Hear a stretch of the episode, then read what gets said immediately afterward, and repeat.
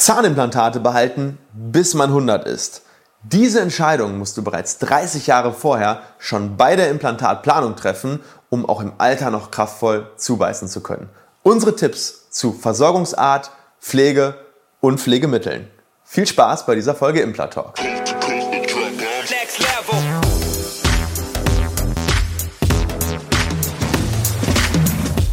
Hallo liebe Community, mein Name ist Dr. Stefan Helker und ich heiße euch herzlich willkommen bei der Audioversion unseres erfolgreichen YouTube-Formates Implatalk. Sollten dir die visuellen Einblendungen an der einen oder anderen Stelle fehlen, komm gerne nochmal auf unseren YouTube-Kanal und schau dir das passende Video an. Und jetzt viel Spaß mit dem Podcast.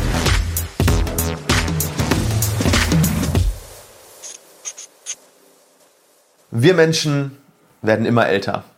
90, 95, 100 Jahre sind keine Seltenheit mehr. Und wir werden vor allem durch die moderne Medizin immer älter und sind dabei sogar noch gesund und geistig fit.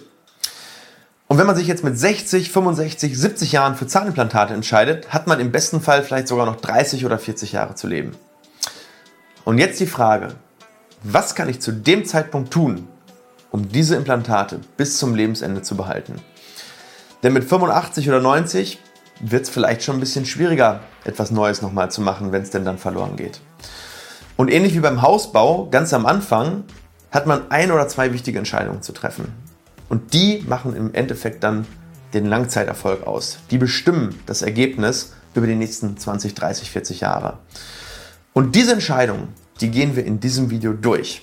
Und außerdem geht es auch noch um die richtige Pflege und was man aktiv tun kann, um Periimplantitis, also den Knochenabbau und die Beschwerden an dem Implantat zu vermeiden. Und damit starten wir ins Thema rein. Liebe Community, bevor es weitergeht mit dem Video, habe ich eine Bitte an euch. Wir geben jede Woche unsere besten Infos zum Thema Implantologie, Zahnästhetik, Zahnarztangst besiegen und Mindset raus. Und wir sind auf eure Hilfe angewiesen. Wenn dir dieses Video und dieser Kanal gefällt, dann zeig uns doch deine Anerkennung mit einem Daumen nach oben. Und wenn du uns wirklich helfen willst und dein Wissen regelmäßig erweitern möchtest, dann klick auf den Abo-Button und aktiviere das Glöckchen. Und nicht vergessen, ich beobachte euch. Und jetzt weiter mit dem Video. Hinter Implantaten steht auch im Alter ein Bedürfnis, nämlich wieder feste kauen zu können. Und vor allem, dass der Zahnersatz sich nicht löst, dass der fest sitzt. Und für einige spielt halt eben auch die Ästhetik noch eine große Rolle. Ähm, was aber dann am Ende häufig vernachlässigt wird, ist, wie gestalte ich denn diese Versorgung so, dass sie dann am Ende auch pflegbar bleibt, wenn man vielleicht älter wird, wenn man nicht mehr so agil ist wenn man nicht mehr so beweglich ist.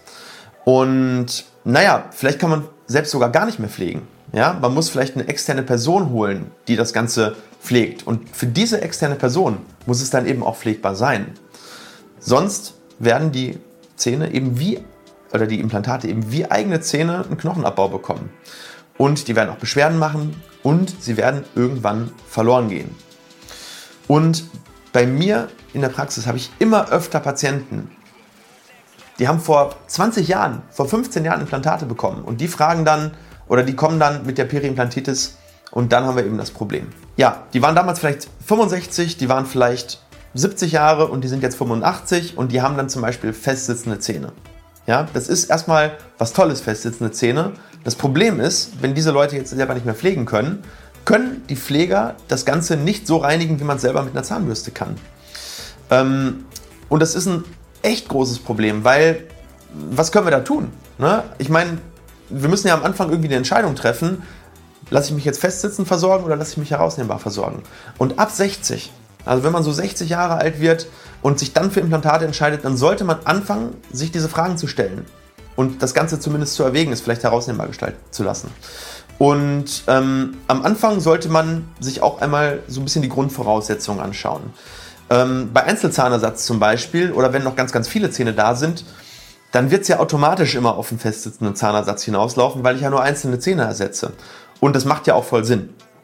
Ähm, aber wir haben einige dieser Patienten, ja, die haben irgendwann mit 40, 30 schon angefangen, sich Implantate setzen zu lassen und ersetzen jetzt nach und nach immer einzelne verloren gegangene Zähne. Ähm, hier geht das halt nicht mit dem herausnehmbaren Zahnersatz.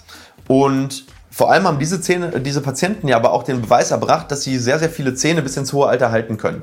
Also da ist das für mich kein Problem zu sagen, okay, wir bleiben weiter festsitzend. So, Jetzt haben wir aber so ein, so ein Zwischending. Was ist, wenn wir zum Beispiel sechs oder weniger Restzähne haben? Was passiert dann? Ähm, und dann kommt das Thema herausnehmbarer Zahnersatz ins Spiel. Ähm, warum, gehen wir gleich drauf ein. Bei weniger als sechs Zähnen, jetzt nehmen wir mal ein ganz klares Beispiel, zum Beispiel, es sind noch drei Restzähne vorhanden. Ähm, und dann kann man im Prinzip sagen, okay, wir haben noch drei gute Zähne, die wollen wir gerne in unsere spätere Versorgung mit einbeziehen.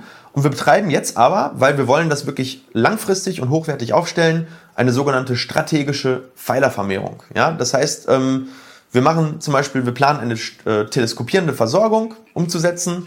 Blende ich dir einmal oben ein, dass du siehst, wie das so aussieht. Ähm, weil je mehr Pfeiler wir haben, also zum Beispiel bei drei Pfeilern, man könnte auch auf drei ähm, eigenen Zähnen eine teleskopierende Versorgung machen. Funktioniert, ist sogar die Regelversorgung, aber wir wollen ja vielleicht eine sehr filigrane, abnehmbare Brücke machen. Ähm, und so eine abnehmbare Brücke ist einfach, naja, ein ganz besonderer Kaukomfort. Das ist wie festsitzende Zähne, aber eben herausnehmbar. Und wenn alle Zähne fehlen, dann habe ich zum Beispiel gar kein Problem mehr. Dann kann ich mich ganz frei entscheiden. Dann kann ich sagen, wir setzen vier bis sechs Implantate für herausnehmbaren Zahnersatz oder wir setzen sechs bis acht Implantate, wenn wir das Ganze festsitzend gestalten wollen. Also meistens setzt man dann sechs, manchmal braucht man acht, wenn der Knochen nicht so gut ist. Und ja, dann kann ich eine feste Brücke machen. Und ja, bei herausnehmbaren Zahnersatz, da gibt es dann eben ähm, relativ verschiedene Dinge. Da, gibt's, da haben wir ganz viele Videos. Ähm, blende ich dir oben auch mal ein. Da gibt es Lokatoren, da gibt es Teleskope, da gibt es die Stegversorgung. Ziel dieses Videos ist es gar nicht so sehr, sich jetzt, sag ich mal, auf diese eine Versorgung zu versteifen, sondern hier geht es eher um diesen generellen Ansatz, herausnehmbar oder festsitzend. Und da ist es jetzt einfach so, ähm, ich muss gucken und mir die Frage stellen, was ist in 20 Jahren? Und ähm, bei allen herausnehmbaren Versorgungen haben wir einen extremen Vorteil, nämlich die sind besser pflegbar als der festsitzende Zahnersatz. Ähm, zum Beispiel bei sechs Implantaten können wir naja, das Ganze wie eine teleskopierende Brücke gestalten, dann ist es wie fester Zahnersatz, also ist es wirklich fest, aber es ist eben herausnehmbar. Und wenn der Zahnersatz wirklich festsitzend ist, also ich kann ihn nicht herausnehmbar, muss ich unter den Brückengliedern pflegen. Ich muss mit Superfluss ständig drunter gehen. Ich muss wirklich sehr geschickt sein und das auch wirklich wollen und ich muss bereit sein, diese Zeit zu investieren und ich muss die manuelle Fähigkeit haben, das auch pflegen zu können. Ähm, und das Ganze ist für externe Helfer, wenn man das eben herausnehmbar gestaltet, viel einfacher, den Zahnersatz zu reinigen.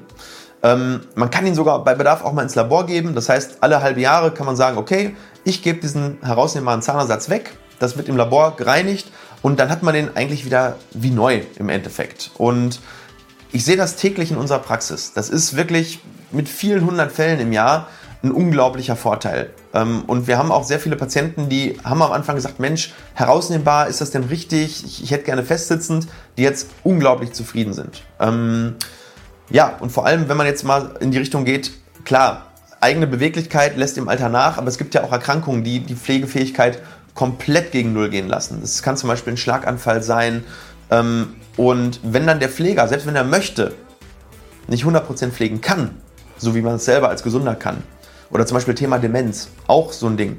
Ähm, ich war so oft in Pflegeheimen und ich habe gesehen, wie demente Patienten es auch einfach nicht zulassen, dass man bei denen im Mund pflegt. Ja, da ist es einfacher, den Zahnersatz herauszunehmen, ihn zu pflegen, wieder reinzusetzen. Ganz andere Pflegeliga.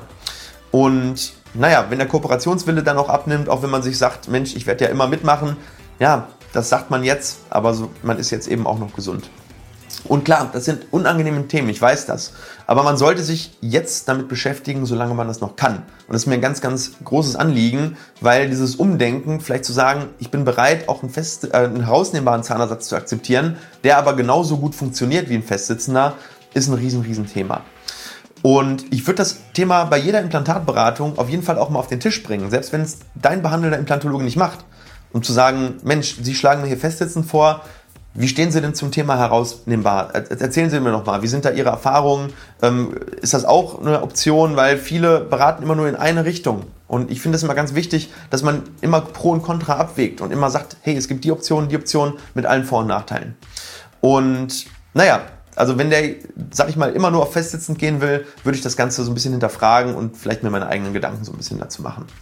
Weil die Entscheidung, die du jetzt triffst, die ist langfristig. Und wenn das eine Fehlentscheidung ist, dann führt das zu einer Kaskade, die du später eben nicht mehr korrigieren kannst. So, und jetzt noch ein letzter Aspekt, bevor wir zu unseren konkreten Pflegetipps kommen, weil da soll es ja in diesem Video auch drum gehen. Ähm, du hast den Vorteil, wenn ein Implantat verloren geht bei einer herausnehmbaren Locator oder bei einer Teleskopversorgung, dann kann man diese Arbeit eben erweitern oder, oder sag ich mal, reduzieren. Das ist bei Teleskopen und Lok Lokatoren nicht so schlimm.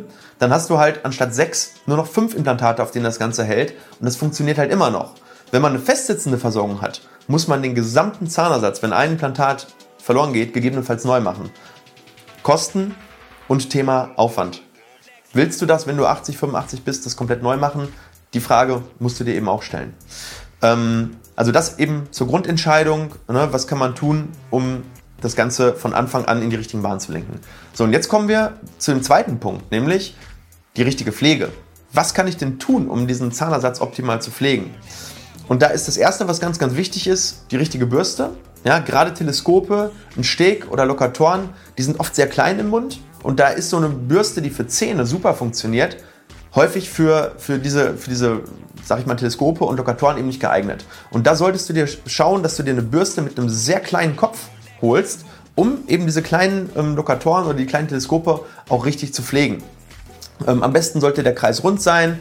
Ähm, wer da konkrete Empfehlungen haben will, unter dem Video gerne einen Kommentar. Ich möchte das Video hier jetzt eigentlich ein bisschen äh, werbefrei halten ähm, und, und, neutral, aber da gibt es ein paar sehr, sehr gute Produkte, die man nehmen kann, um so einen herausnehmbaren Zahnersatz eben, um die, um die Teile im Mund dann wirklich gut zu pflegen. Ähm, erwähne ich gerne unten in den Kommentaren. So, und dann ist eben das, der Teil außerhalb des Mundes. Ja, das heißt, ähm, beim Zahnersatz ist es dann eher andersrum. Da hat man ja ein sehr großes Teil, was man pflegt. Und da gibt es eben spezielle Prothesenbürsten. Die haben oft zwei Seiten, also eine, eine, ähm, eine Seite für die sozusagen Innenseite der Prothese und eine Seite für die Außenseite. Ähm, die sind auf Prothesen ausgelegt und ja, damit kann man ähm, den Zahnersatz wirklich optimal reinigen. Was ich dir auf keinen Fall empfehle, das in irgendwelche Tabs zu legen, in so Reinigungstabs. Die schädigen meistens den Zahnersatz langfristig eher. Klar, die machen kurzfristig sauber, aber greifen die Oberfläche an, dann wird's rau, spröde, lagert sich Zahnstein an. Ganz schlechte Erfahrung mitgemacht. Einfach Zahnpasta, Wasser und die Bürste reicht absolut. Ähm, so, und dann, was ganz wichtig ist, eventuell ein bis zwei Mal die Prothese eben in eine professionelle Reinigung zu geben, weil du, es wird nicht ganz verhinderbar sein. Es gibt zwar Patienten, die haben das nicht, dass sich da Zahnstein anlagert, aber bei den meisten Leuten lagert sich eben auch Zahnstein an, an den Kunststoff, an die Keramik an und da macht es eben Sinn, den Zahnstein eben einmal professionell außerhalb des Mundes, außerhalb des, der Praxis, also im Labor, mal sauber machen zu lassen. Ja, und dann kannst du unterstützend im Mund mit einer Mundspüllösung arbeiten. Verlinke ich dir einmal unser Video zum Thema, ne, in aller Kürze zum Thema Mundspüllösung, was man da am besten benutzen kann. So, dadurch hast du eine äh, kurzfristige Keimreduktion, eine zusätzliche Keimreduktion im Mund und damit bist du eigentlich optimal aufgestellt, um deine Implantate ja, bis 100, wenn du zu 100 wirst, zu behalten.